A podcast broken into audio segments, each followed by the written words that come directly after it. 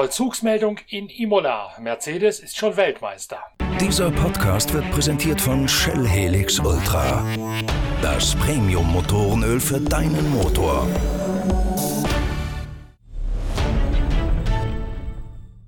Schon wieder Lewis Hamilton mag manch einer sagen nach dem großen Preis von Imola, doch in Wahrheit hat sich hinter den Kulissen wieder einmal deutlich mehr abgespielt, als das in den deutschen Medien bislang zu lesen ist. Darum schreit der große Formel 1 Talk mit Inga Stracke und Pitcast-Producer Norbert Okenga zunächst einmal nach einer Aufbereitung des Renngeschehens mit allem, was wirklich passiert ist, und danach folgt ein ausgiebiger Talk zu allen Hintergründen aus der Emilia Romana.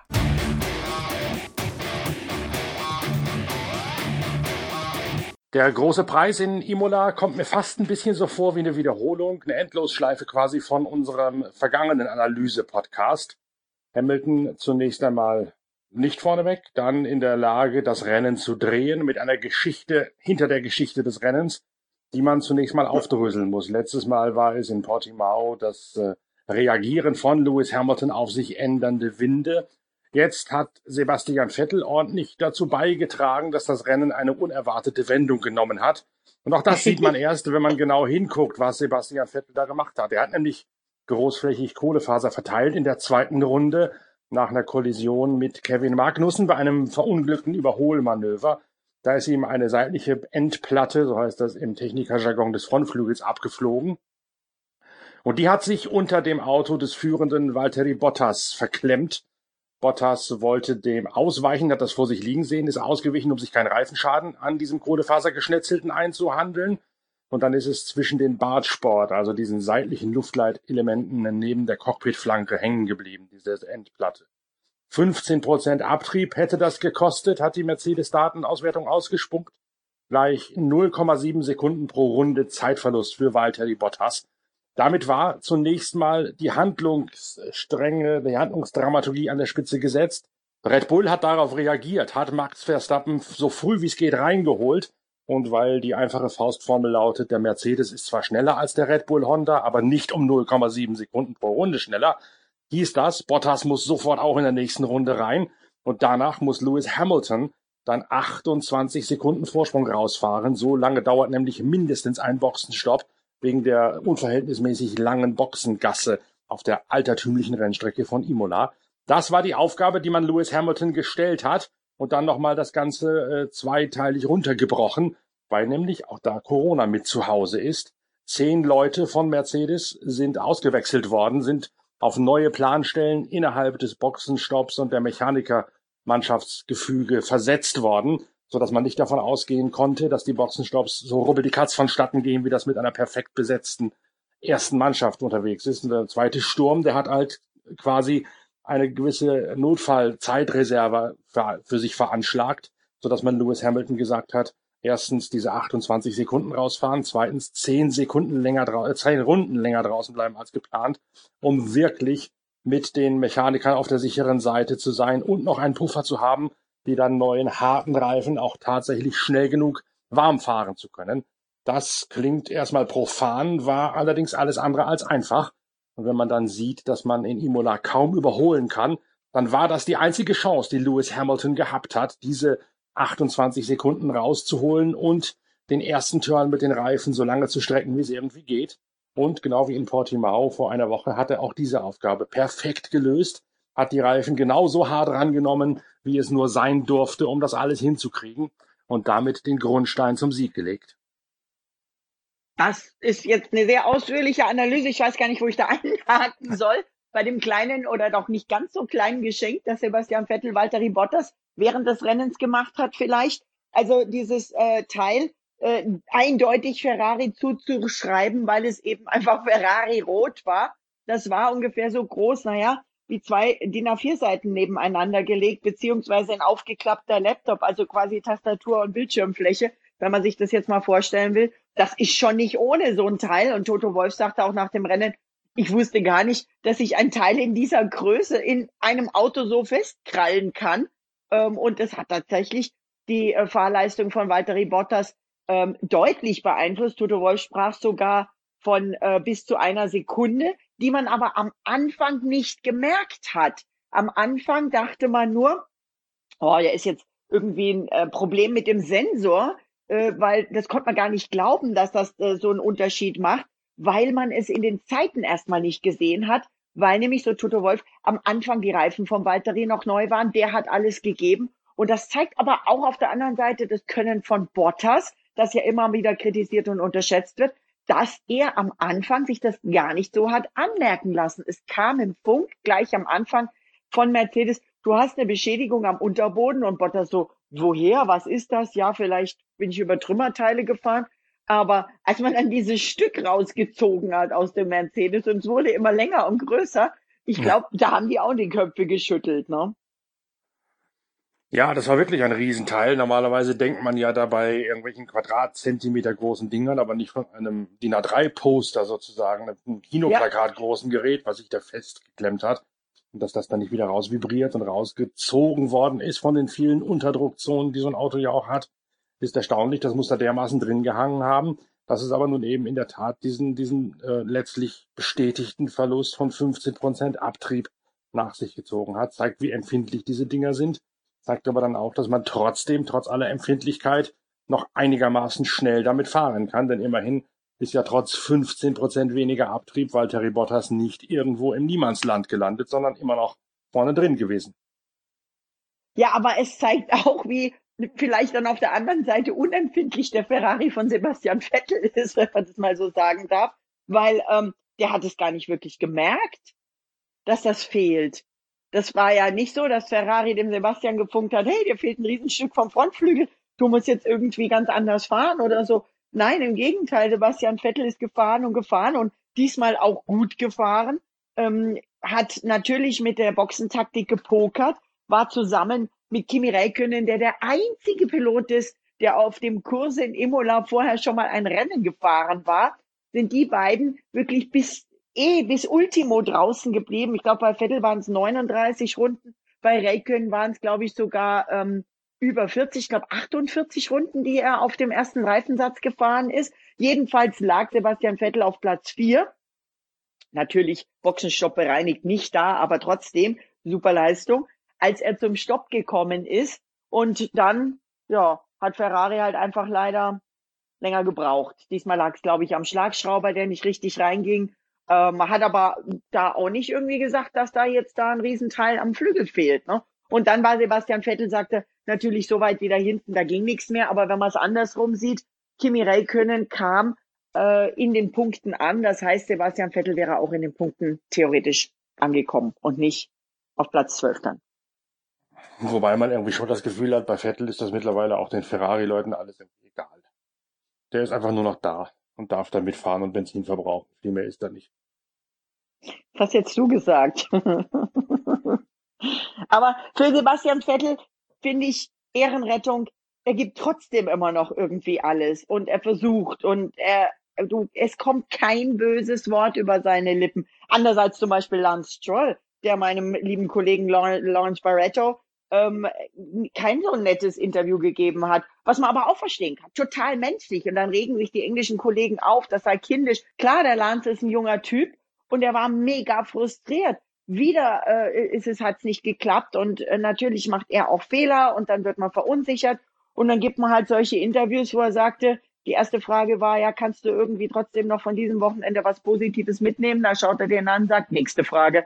Und dann so, äh, die nächste Frage war dann, ja, ähm, äh, wie frustriert bist du denn? Er so, ja, deutlich, nächste Frage. Das ist kein schickes Interview, aber das ist menschlich. Richtig, das sollte man auch auf jeden Fall zulassen. Das ist äh, genau wie diese Geschichte mit dem äh, verunglückten Boxenfunk von, von Max Verstappen letzte Woche, der ja noch eine weitere Welle nach sich gezogen hat, wo er einen als, als Mongol bezeichnet hat und wo jetzt der Präsident der Mongolei das auf sich bezogen hat. und dachte, jetzt oh werden die Mongolen unter Generalverdacht äh, gestellt. Hat einen Brief geschrieben an die FIA, an Dietrich Mateschitz von oh Red Bull, an, an Aston Martin Chef Tobias Mörs. Äh, dabei meinte Max Verstappen eigentlich was ganz anderes, nämlich äh, Mongoloide. Das, das sollte man auch nicht sagen, ist ja richtig. Aber das nee, ist so, wie bei uns in Norddeutschland sagt man, bei uns in Norddeutschland sagt man als Schimpfwort eben, wenn man unter sich ist, auch schon mal was für ein Spasti. Was man natürlich in der Öffentlichkeit auch nicht tun sollte. Aber wenn sowas in der Hitze des Gefechts passiert, äh, am Boxenfunk oder meinetwegen auch auf dem Fußballplatz, dann ist das was ganz anderes und dann muss man da nicht äh, mit einem dermaßen Chaoslauf reagieren, wie das jetzt gerade passiert ist. Schon gar nicht sollte man als Präsident der Mongolei sich da einschalten, obwohl man gar nicht gemeint ist. Der wollte auch mal was sagen, vielleicht. Das also, glaube ich auch. Ja, genau so ist es. Der wollte auch mal ins Fernsehen, das glaube ich auch. Ich, ich kann Befindlichkeiten absolut verstehen und auch ähm, wir werden ja das, was, was die Amerikaner schon seit Jahren praktizieren, dieses extreme Political Correctness, wo man bald irgendwann gar nichts mehr sagen kann. Natürlich, man muss auch aufpassen, das ist ganz, ganz wichtig. Und da ist wieder mal mein Ding. Ich finde es natürlich super und cool, dass wir den Boxenfunk hören können. Aber wer, welcher Sportler in anderen Sportarten, aber auch welcher Mensch, ganz grundsätzlich gesagt, ähm, würde ständig verkabelt sein wollen und ständig die Welt mithören lassen wollen, was er mal, wenn er sich ärgert, vor sich hin flucht. Das äh, hält doch kein Mensch aus, wenn man mal für sich selber äh, da was loswerden will. Und bei den Formel 1 Piloten unter diesem Wahnsinnsdruck, Adrenalin, ähm, Gefahr, Druck, Anstrengung, Rennen, äh, da ständig komplett am Funk eben abgehört zu werden. Das führt dann natürlich auch mal zu solchen Sachen. Und vielleicht ähm, sollte eben, die Funksprüche werden ja doch meistens nicht live rausgegeben, vielleicht äh, sollte das Team da irgendwie die Möglichkeit haben, einen ähm, Sprachbeauftragten an den Funk zu setzen, der dann solche Sachen einfach wegpiept, dass das nicht in die Weltöffentlichkeit geht. Den gibt's ja eigentlich sowieso schon, denn es werden ja schon gewisse Worte mit Pieptönen hinterlegt. Insofern weiß ich nicht, warum man das da nicht gemacht hat. Das wird ja eigentlich Eben. sowieso schon zensiert, wenn du so willst. Eben. Also theoretisch, wenn das jetzt nicht die Teams zensieren, sondern eben nur einer in der Formel 1 und der mal nicht aufpasst oder die, äh, dann geht sowas vielleicht raus. Oder aber, ähm, wenn ich jetzt böse sein will, könnte man natürlich auch den einen oder anderen Fahrer damit reinreiten, was natürlich keiner macht und ich will das niemandem unterstellen.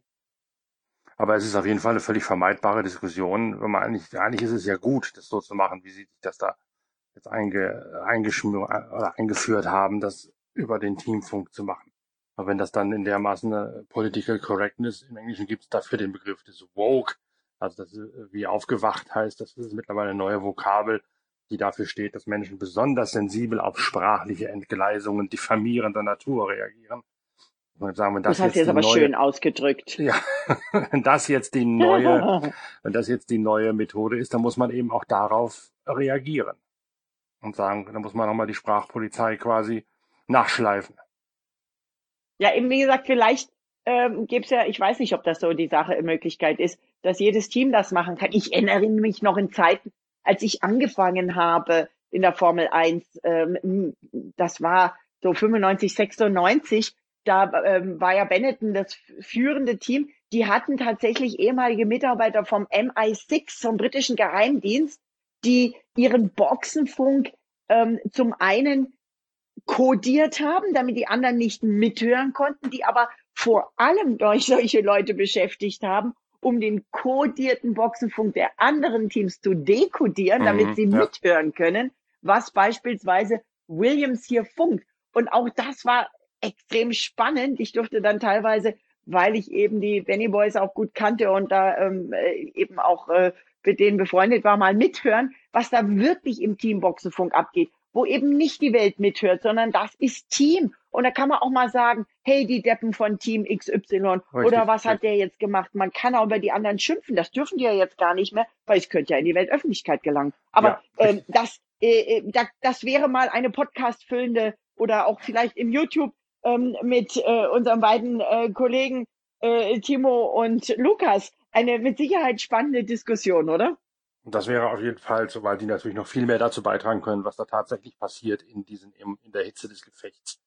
Und, äh, ja. Das darf man eben nicht unterschätzen, dass die alle, wie du richtig sagst, unter Adrenalin stehen, dass die sportliche Höchstleistungen vollbringen und eben nicht zu Hause vorm Rechner sitzen und, und dann wie die Keyboard Warrior heutzutage da alles 30 Mal überdenken können, sondern das sind eben Sachen, die werden im wahrsten Sinne des Wortes rausgeplärt, weil man sich gerade über irgendwas ärgert.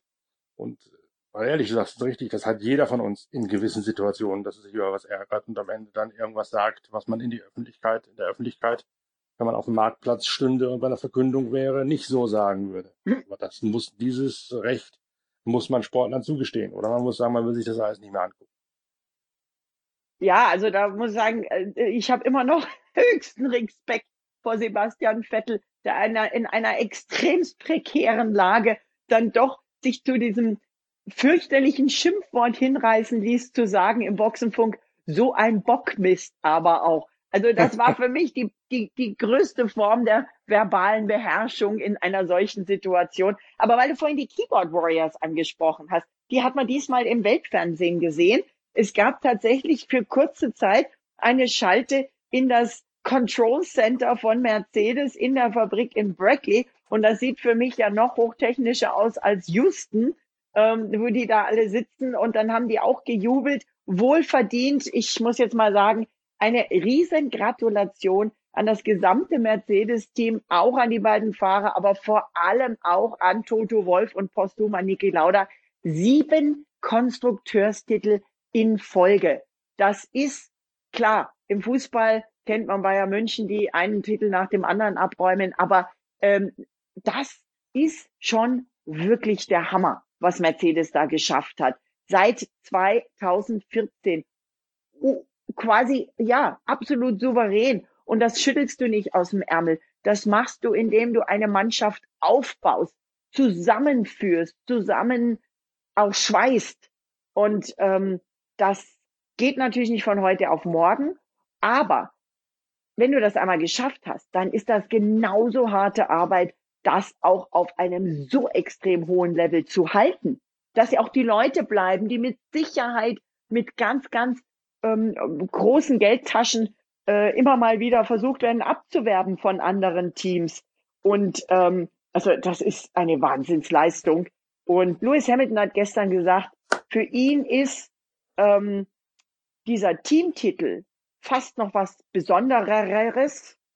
Jetzt kommt die Sprachpolizei, weil das gibt's ja so nicht, das Wort, als, ähm, als die Einzeltitel für ihn, weil diesen Teamtitel muss man eben wirklich zusammen schaffen. Und da ist jeder Einzelne ein Teil des Ganzen. Er sagt, der Toto baut ja auch nicht alleine das Auto. Da hat aber, da bin ich sicher, die äh, Sprachpolizei des Teams Regie geführt bei dieser Aussage. Denn dem Fahrer ist es um ein tausendfaches, ein tausendfaches lieber Einzelweltmeister zu werden, als Mannschaft zu Weltmeister zu werden. Da kannst du mal gesichert von ausgehen. Aber das ändert nichts daran, dass du völlig recht hast, Mercedes da zu feiern in der ganzen Sache. Und sie sind ja noch einen Schritt weiter. Seit diesem Wochenende steht auch fest, dass rein mathematisch wieder mal nur ein Mercedes-Fahrer Weltmeister werden kann. Kein Max Verstappen mehr, kein Sebastian Vettel mhm. mehr, kein George Russell mehr und sonstige Geheimfavoriten, die wir vielleicht noch gehabt haben. Latifi wäre auch. Ja, aber Sebastian Vettel ist ja schon lange raus da. Eben, deswegen sage ich ja. Also es ist jetzt nur noch äh, nur noch Walter Bottas oder Lewis Hamilton. Und beim nächsten Grand Prix kann dann Hamilton den Sack auch schon äh, rein rechnerisch zumachen, wenn ich richtig informiert bin. In der Türkei, ja. Ähm, schauen wir mal, ob es die beiden vielleicht noch ein bisschen länger spannend halten, ob der äh, Valtteri äh, dem Luis vielleicht das Vettelgeschenk mal ins Auto reinschiebt. Oder ob die das zurückgeben müssen. Vielleicht dürfen die ja die Teile analysieren, wobei ich glaube, Mercedes würden sich nicht drum bemühen, äh, das Carbon-Teil von Ferrari zu analysieren. Aber ja, natürlich, auch das eine sensationelle Leistung. Das war sie nur noch, die, diese beiden äh, Silberpfeil-Piloten, auch wenn der Silberpfeil schwarz ist, für mich ist es immer noch ein Silberpfeil, ähm, den, den Fahrertitel einfahren können. Und ich denke, es ist uns auch allen klar, wer das dann schaffen wird, ja. Aber Ziemlich. ja, aber auch da, ja, der, der Walteri wird immer wieder, ich, ich mag schon gar nicht mehr lesen in den sozialen Medien, diese ah, Walteri, geh doch heim und äh, setz doch mal jemand anders als Walteri in das Auto, Walteri bringt sich. Das ist Käse. Denn ganz ehrlich, erstens, ich weiß nicht, wer sich neben Lewis Hamilton in das zweite Auto setzen wollen würde, wer sich das antun wollen würde, selbst wenn es das beste Auto ist. Wenn du weißt, du hast das beste Auto und du darfst nicht ähm, oder kannst nicht oder was auch immer. Äh, und der Walteri hat enorme Nervenstärke. Das jedes Mal so wegzustecken und dann trotzdem zu lächeln, dem Kollegen zu gratulieren und zu sagen, hey, ich freue mich für unser Team. Wow. Ja, er versucht es ja auch tatsächlich immer wieder, indem er da jetzt auch offenbar eine Qualifying-Runde rausgehauen hat, wo er nachher selbst gesagt hat, die war dermaßen am Limit und dermaßen anspruchsvoll, dass er förmlich noch gezittert hat, als er aus dem Auto mhm. ausgestiegen ist, weil er dermaßen auch unter Adrenalin gestanden hat und unter Anspannung und auf der Rasierklinge geritten sei in dieser einen Runde. Das ist jetzt nichts, was man macht, wenn man eigentlich sagt, es ist sowieso alles egal. Ich fahre da auf Startplatz ja. zwei, wenn der andere einen Fehler macht, bin ich halt Erster, sonst eben Zweiter, was soll's doch. Sondern ganz im Gegenteil, es gibt solche, solche Chaosrunden. Ich habe mal beim 24-Stunden-Rennen auf dem Nürburgring direkt nach einer solchen Chaosrunde mit einem der Absolventen, nämlich mit Laurenz Fantor, relativ früh gesprochen. Da hat man richtig gesehen, wie der noch geflackert und vibriert hat. Also das ist dann tatsächlich eine Sache, wo man auch als Fahrer noch mal mehr rausholen kann, als wenn man es ruhig angehen lassen würde, weil man sich sowieso schon in sein Schicksal gefügt hat. Ja, absolut. Und das sieht man beim Walter. Also der gibt tatsächlich immer noch jedes Rennen, jede Quali immer wieder doch alles, was er kann. Und ähm, umso, umso heftiger dann, wenn du, wenn du es hättest schaffen können. Und dann passiert wieder so ein dummer Fehler, oder nicht Fehler, ein dummes, dummer Zufall, ja. ja. Äh, der hat sich ja nicht ausgesucht, dass jetzt genau in dem Moment und dann auch nicht ein kleines, sondern so ein Riesenteil da äh, in sich in seinem Auto verklemmt. Und auf der anderen Seite dann wieder die äh, Verschwörungstheoretiker, die, die Anti-Hamilton-Verschwörungstheoretiker, die dann sagen, ja, das hat die FIA jetzt gemacht, damit dieses Virtual Safety Car, also es war ganz kurze Erklärung, es kam also dieses kurze Virtual Safety Car genau zu der Zeit, wo Lewis an die Box musste. Und es hat auch genau nur gereicht für Lewis, um an die Box zu kommen. Und das hat ihn natürlich, da hat er schon sehr von profitiert und dann schreiben die tatsächlich wieder in, in Twitter und Co. Ja, das war jetzt wieder für Louis gemacht. Das kann doch kein Zufall sein. Natürlich ist das Zufall. Ich meine, erstens hat der Louis nicht nötig, ähm, dieses, dieses 20 Sekunden oder äh, 30 Sekunden Virtual Safety Car irgendwie hier, ähm, wie auch immer, herbeiführen zu lassen. Und Mercedes hat es auch nicht nötig. Abgesehen davon äh, geht das ja auch gar nicht. Also ich, ich, ich lache mich dann immer schief, wenn ich sowas lese, weil ich denke so, nee Leute, das ist einfach, ähm, das ist etwas, was zum Teil A, natürlich Peng, sofort zu reagieren. Die haben sich ja da im Funk angeschrien, Delta, Delta, Delta, und komm, und das und das und Box, Box, Box, Box, Box. Und Herr Louis so, hey Junge, bleib mal in der Ruhe. Äh, das ist einfach, das ist diese Reaktion, diese Bruchteil von Sekundenreaktion, die dann eben bei einem so mega eingespielten Team funktioniert. Und es ist etwas, was vielleicht einfach mal nicht zu erklären ist. Nämlich, dass dann einfach auch alles wieder zusammenpasst. Genau wie es bei Michael Schumacher in den Top-Zeiten war. Äh, die ähm, lateinamerikanischen Kollegen haben ihn tatsächlich Jesus Schumacher äh, spaßeshalber genannt damals, weil bei ihm dann auch noch immer alles genauso gepasst hat, äh, keine Ahnung, er ist abgeflogen, stand in der Kurve, wo man nicht stehen bleiben konnte, durfte deswegen ausnahmsweise angeschoben werden, was normalerweise nicht möglich gewesen ja, ja. wäre, fährt weiter und gewinnt. Solche ja. Sachen. Das wäre keinem anderen passiert und auch nicht in diesem Moment. Und genauso ist es bei Louis. Das sind vielleicht einfach auch Sachen, die man mal nicht erklären kann. Nee, aber das ist natürlich jetzt auch, äh, auch wenn jetzt einige Leute da aufschreien werden, der Drang von den Leuten, die noch nie in einem Formel-1-Fahrerlager waren, noch nie mit den Leuten gesprochen haben, die Zusammenhänge nicht kennen und dann aber gleichzeitig vielleicht schon mal irgendwelche Computerspiele Rennen gefahren haben und die gesagt haben, jetzt kann es aber doch und muss doch so gewesen sein und das kann sich doch alles im wahren Leben gar nicht so ereignen. Und das ist, glaube ich, auch wieder, da kommen wir zu meiner Ausgangsthese zurück, ein, ein Missverständnis aufgrund von Besserwisserei von Keyboard Warriors mit Computerspielen, aber keiner Lebenserfahrung, keiner motorsportlichen Lebenserfahrung zumindest. Und eben der Tatsache, dass man halt momentan aus bekannten Gründen immer noch keine Journalisten im Fahrerlager hat, die da tatsächlich ernsthaft darüber Bericht erstatten können. Denn die ganze, äh, ganze Analyse von Portimao und auch von Imola, die ist ja im Deutschen, in den deutschen Medien in dieser Form überhaupt nicht stattgefunden. Da sind wir jetzt ja eigentlich die Ersten, die das so aufdröseln, wie es tatsächlich passiert ist mit dem Reifenmanagement und mit den Zeiten, die da aus welchen Gründen, warum auch immer gefahren werden müssen. Also da ist, glaube ich, äh, gibt's ohnehin schon dieses äh, Besserwissertum aufgrund der Keyboard Warriors und das wird jetzt noch verschärft dadurch, dass die Medienarbeit mal vorsichtig formuliert nicht stattfindet momentan. Um nicht zu sagen, sie wird ja auch manipuliert durch die Presseleute die jetzt natürlich voll davon profitieren, dass keiner Fragen stellt. Ja, man kann ja schon Fragen stellen, aber immer in diesen, die sind ja ähm, quasi vorselektiert, beziehungsweise ähm, manche Kollegen dürfen da tatsächlich in der Pressekonferenz per Video Fragen stellen. Scheint auch live zu sein, aber äh, ich weiß nicht, wie, wie da vorselektiert oder wie da der Finger drauf ist. Keine Ahnung. Es fällt mir immer auf, dass es von den ja doch fünf, drei bis 500 Kollegen, die wir ja teilweise beim Rennen vor Ort haben, nur sehr wenige sind und immer die gleichen. Warum auch immer das so ist. Ich habe aber auch mit Kollegen gesprochen, die sagen, sie könnten vor Ort sein. Aber sie machen das nicht bewusst oder entscheiden sich dafür, weil sie ja ohnehin nur im Pressezentrum sitzen ja, ja, könnten. natürlich, natürlich. Also mit niemandem sprechen können. Es ist nur, es ist nur Ja, Reisekosten verplempern. Ja, ich hatte mir das jetzt mit Imola auch echt überlegt, wollte da runterfahren. Und ähm, ich wollte auch an Nürburgring, ich habe mir überlegt, ob ich mich am Nürburgring einfach mal auf die Tribüne setze, um einfach mal wieder diese, diese Atmosphäre mitzuerleben.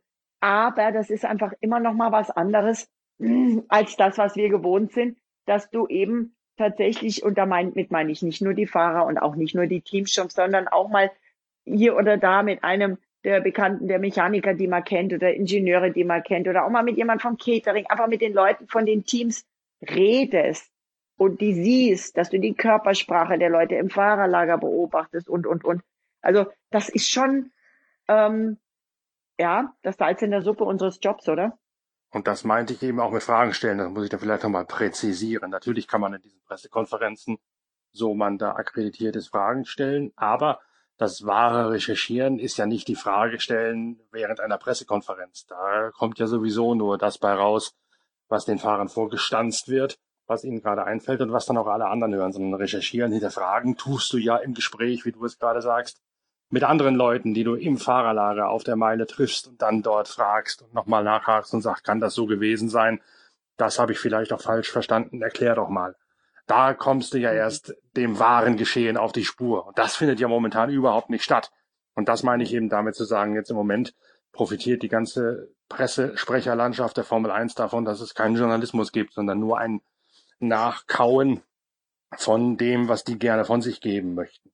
Und äh, gerade in Deutschland wird das ja ohnehin schon nur seltenst hinterfragt von wenigen Leuten und jetzt halt noch viel, viel weniger. Und das merkt man eben momentan auch da, wie die Formel 1 dasteht in der deutschen Medienlandschaft, nämlich eigentlich nicht mehr ernst zu nehmen.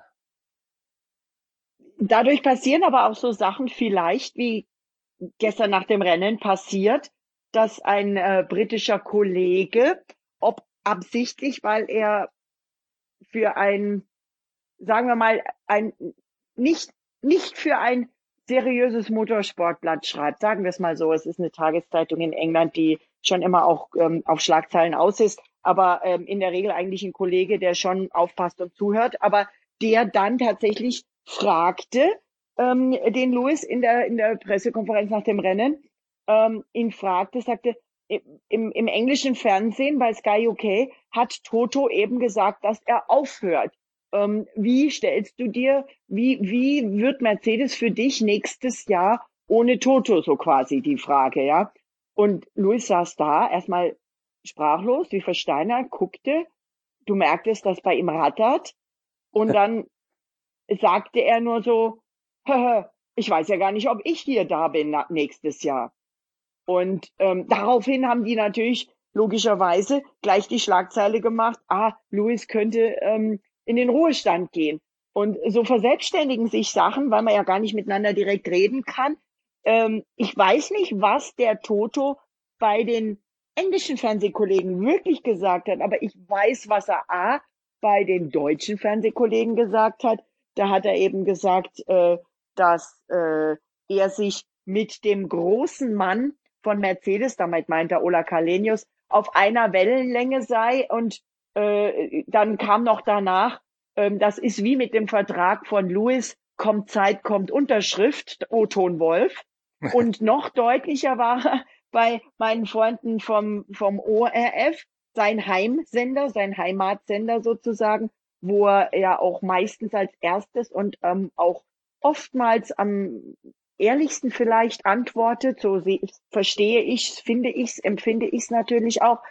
Äh, wo er sagte, wir haben das letztes Jahr mal in Brasilien probiert, als alles in trockenen Tüchern war. Da bin ich mal zu Hause geblieben und äh, dann haben die Freestyle gemacht und ähm, ich habe beschlossen, ich äh, bleib noch eine Weile äh, dabei. Ja, das waren recht deutliche Worte und da, das hörte sich auch an so auf mehrere Jahre. Der Kollege fragte nochmal nach, so quasi die Katze aus dem Haus tanzen die Mäuse und dann lachte Toto und sagt, ja, deswegen muss ich auch noch weiter vor Ort bleiben. Also da, das ist sehr, äh, sehr widersprüchlich zu dem, was der britische Kollege da offenbar im englischen Fernsehen verstanden hat. Die Antwort von Lewis hingegen fand ich interessant ob der es jetzt wirklich so gemeint hat oder ob er einfach Phishing for Compliments betrieben hat. Denn es geht ja immer noch in seinem Vertrag um. Ich habe das mir die Mühe mal gemacht, das mal versucht umzurechnen. Es geht um roundabout umgerechnet sechs Millionen Euro im Jahr, die er mehr kriegen will oder soll oder ja, will vor allen Dingen. Hm. Nämlich eben von äh, 38 Millionen Euro auf 44 quasi, das sind jetzt nicht die genauen Zahlen, aber so quasi leicht umgerechnet. Und ja. wenn er eben dann sagt, oh, ich weiß ja gar nicht, ob ich hier bin und gibt noch, um, ähm, there is a lot that interests me in the afterlife. The afterlife ist ein bisschen pathetisch ausgedrückt, aber er sagt dann ganz klar, ich habe ja noch andere Interessen. Und dann sagt er nochmal, gibt keine Garantie, dass ich nächstes Jahr hier bin. Aber ähm, das ist, glaube ich, eher so ein bisschen kokettieren. Ich gehe ganz sicher davon aus, dass sowohl der Louis als auch Toto Wolf da sind. Toto Wolf hat dann nochmal nachgelegt und hat gesagt, es geht eher darum, dass ich halt irgendwann mal den Stab weitergebe. Und das muss aber ganz präzise und langfristig und ähm, gut durchdacht vorbereitet werden. Und das, da bleibt dann nur noch mal der Verweis auf die neue Ausgabe unserer Zeitschrift Pitwalk, ist ja eigentlich eines der Kernthemen in der Formel 1 Wirtschaftsgeschichte, die wir da aufgedröselt haben. Da geht es ums Concord Agreement, da geht es um die Zukunft mit Budgetcaps, mit, also mit der Etat-Obergrenze was die bewirkt, was sie nicht bewirkt und auch was Corona für bislang noch unbedachte wirtschaftliche Folgen hat. Also da kann ich mir durchaus vorstellen, dass es da auch Mercedes intern immer noch Gesprächsbedarf gibt. Das Thema Kündigungsfristen aus dem Concord Agreement, das haben wir ja auch in dieser Geschichte in der neuen Pitwalk aufgedröselt. Das kann man sich ja mal durchlesen, während wir uns auf den nächsten Grand Prix vorbereiten. Ja, nämlich mit einem weiteren YouTube-Gesprächsründchen mit Timo Rumpfkeil und mit Lukas Luhr am Dienstag und dann mit dem nächsten Podcast vor dem großen Preis der Türkei. So machen wir das. Ich freue mich drauf.